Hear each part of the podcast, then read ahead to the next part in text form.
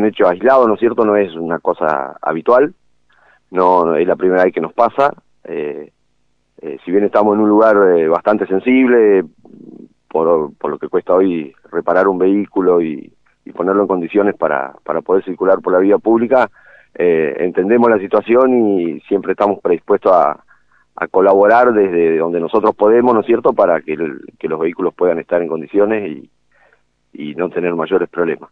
Pero bueno, en este caso en particular, eh, esta persona vino a verificar ya hace unos dos meses más o menos, por primera vez con su vehículo, eh, tenía algunas, algunas cuestiones que reparar, eh, y ya en ese primer momento tuvimos alguna diferencia porque, bueno, él sostenía que lo que tenía el auto era habitual y, bueno, y nosotros obviamente le dijimos que no, esto no es normal, esto no funciona así, este, usted debe repararlo y volver y, bueno, Así que ahí tuvimos una, un pequeño entredicho que lo solucionamos, no pasó a, mayores, este, el hombre creo que había entendido este, cómo era, cómo funcionaba esto y bueno, se fue.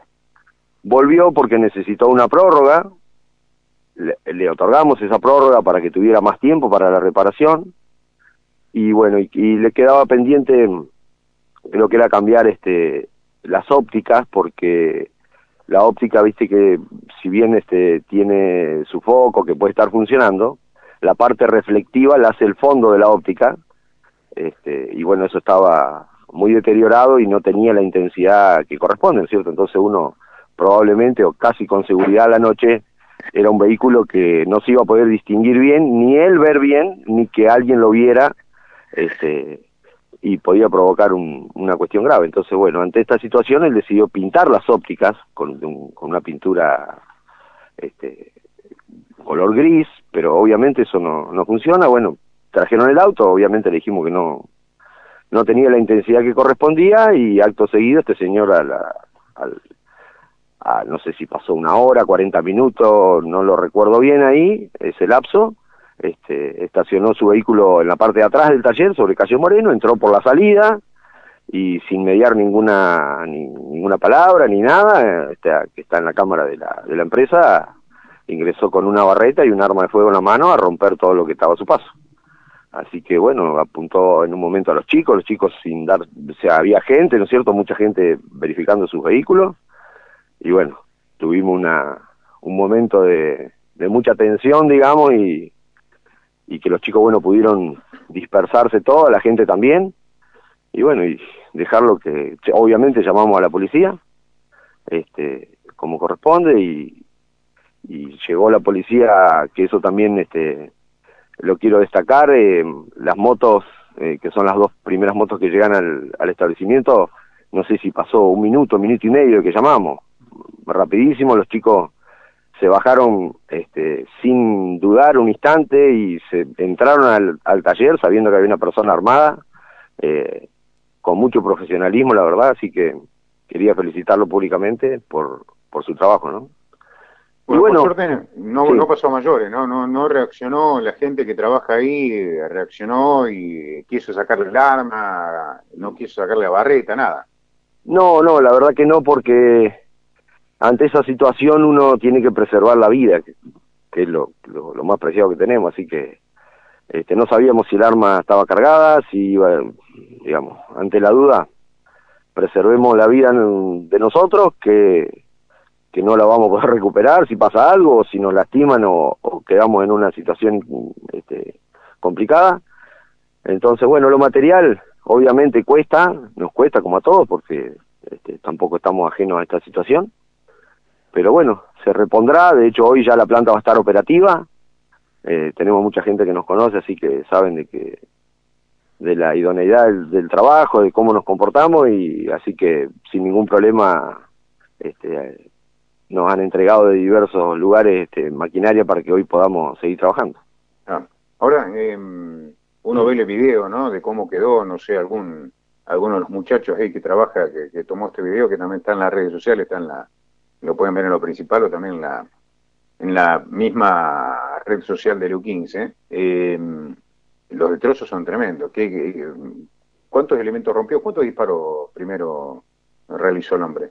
Vos sabés que con el tema de los disparos tenemos una duda porque en realidad eh, en, en, digamos, el arma no sé bien qué calibre era, este, porque yo no lo alcanzo a ver bien, eh, pero entre los golpes de la barreta con, contra las cosas que estaba rompiendo y un disparo de un arma, no había mucha diferencia, un arma de calibre chico, ¿no? Eh, así que no sabemos, porque criminalística mm, estuvo ahí en el lugar y bueno, hoy seguramente nos darán después el resultado de lo que vieron. Así que bueno, ahí teníamos una duda si eran, si había efectuado algún disparo o eran los golpes y nosotros en, en, en, esta locura de, de tratar de, de, preservarnos no, no, no, no alcanzamos a distinguir si era un, disparo de arma o, los golpes que, le daba las cosas. Pero bueno, rompió todo lo que pudo, este, desde los, los monitores de las computadoras, impresoras, este, eh, los equipos que son para, para medir la intensidad de las luces, luxómetro, analizador de gases, eh, hasta el postnet rompió, este, y después, este, bueno, todo, todo lo que le pudo, le pudo pegar, un CPU, este, los vidrios que tenemos de protección en el mostrador, que, que en su momento decidimos poner un vidrio laminado, porque como es un paño grande, por ahí alguien se apoya, se rompe y se, un vidrio templado se cae el pedazo y puede lastimar a alguien, el templado se raja y nada más, como un parabrisa. Y bueno, gracias a Dios le pegó a eso y no solamente lo astilló todo, sí, obviamente hay que cambiarlo, pero no no se cayó el vidrio, no no lastimó a nadie más. Así y ahora que, en, en, dinero, ¿cuánto, qué cantidad rompió ese hombre? Y mira, así a, a grosso modo, sin tener exactamente los los varones de mirando el refilón, ¿no? Mirando el refilón para no negarse tampoco, ¿no? Y debe andar cerca del millón de pesos más o menos, más o menos. Pesos más, pesos menos, muy cerquita. Porque hay equipos que son muy caros, que son importados, no se fabrican acá y obviamente la, el costo es en dólares, o en euros en este caso. Pero bueno, eh, ¿qué va a hacer? Eh, ¿Y ahora tiene algún seguro que lo cubra eso?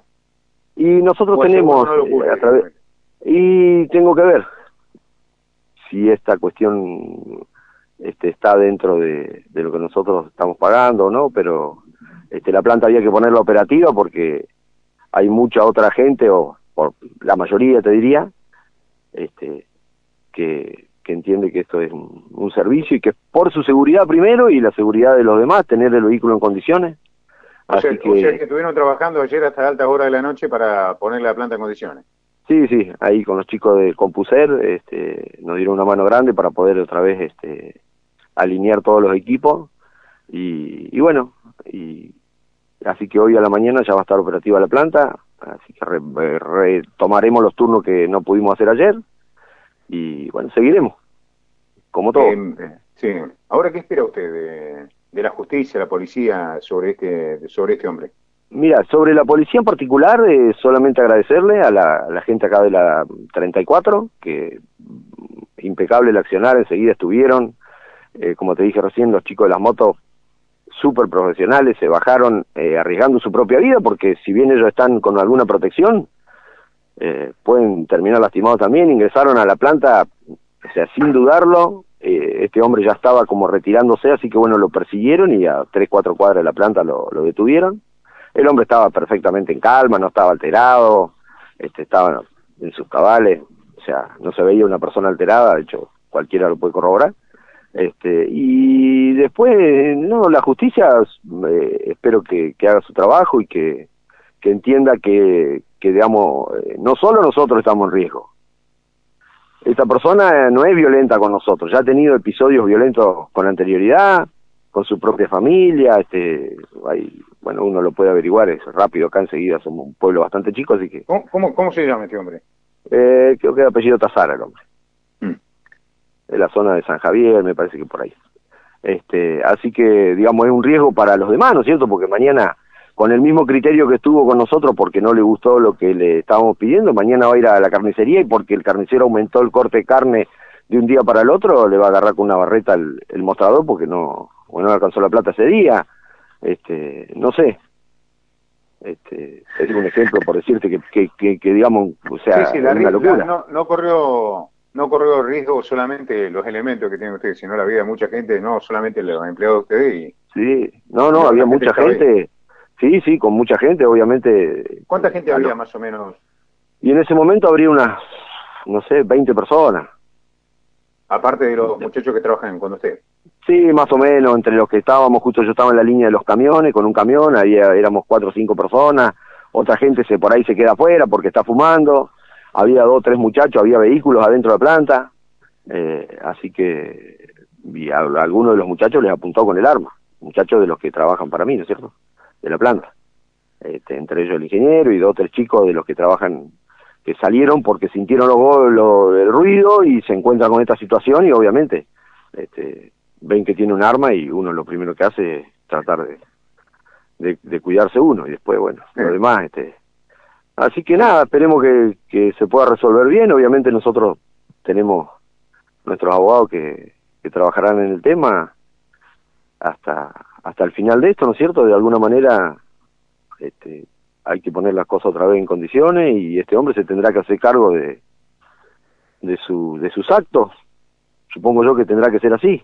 Esperemos, ojalá. En su momento estuvo detenido, ahora no sé en qué carácter de qué estará, pero eh, la verdad que es un peligro no solo para nosotros, sino para, con este comportamiento, digamos, no sé.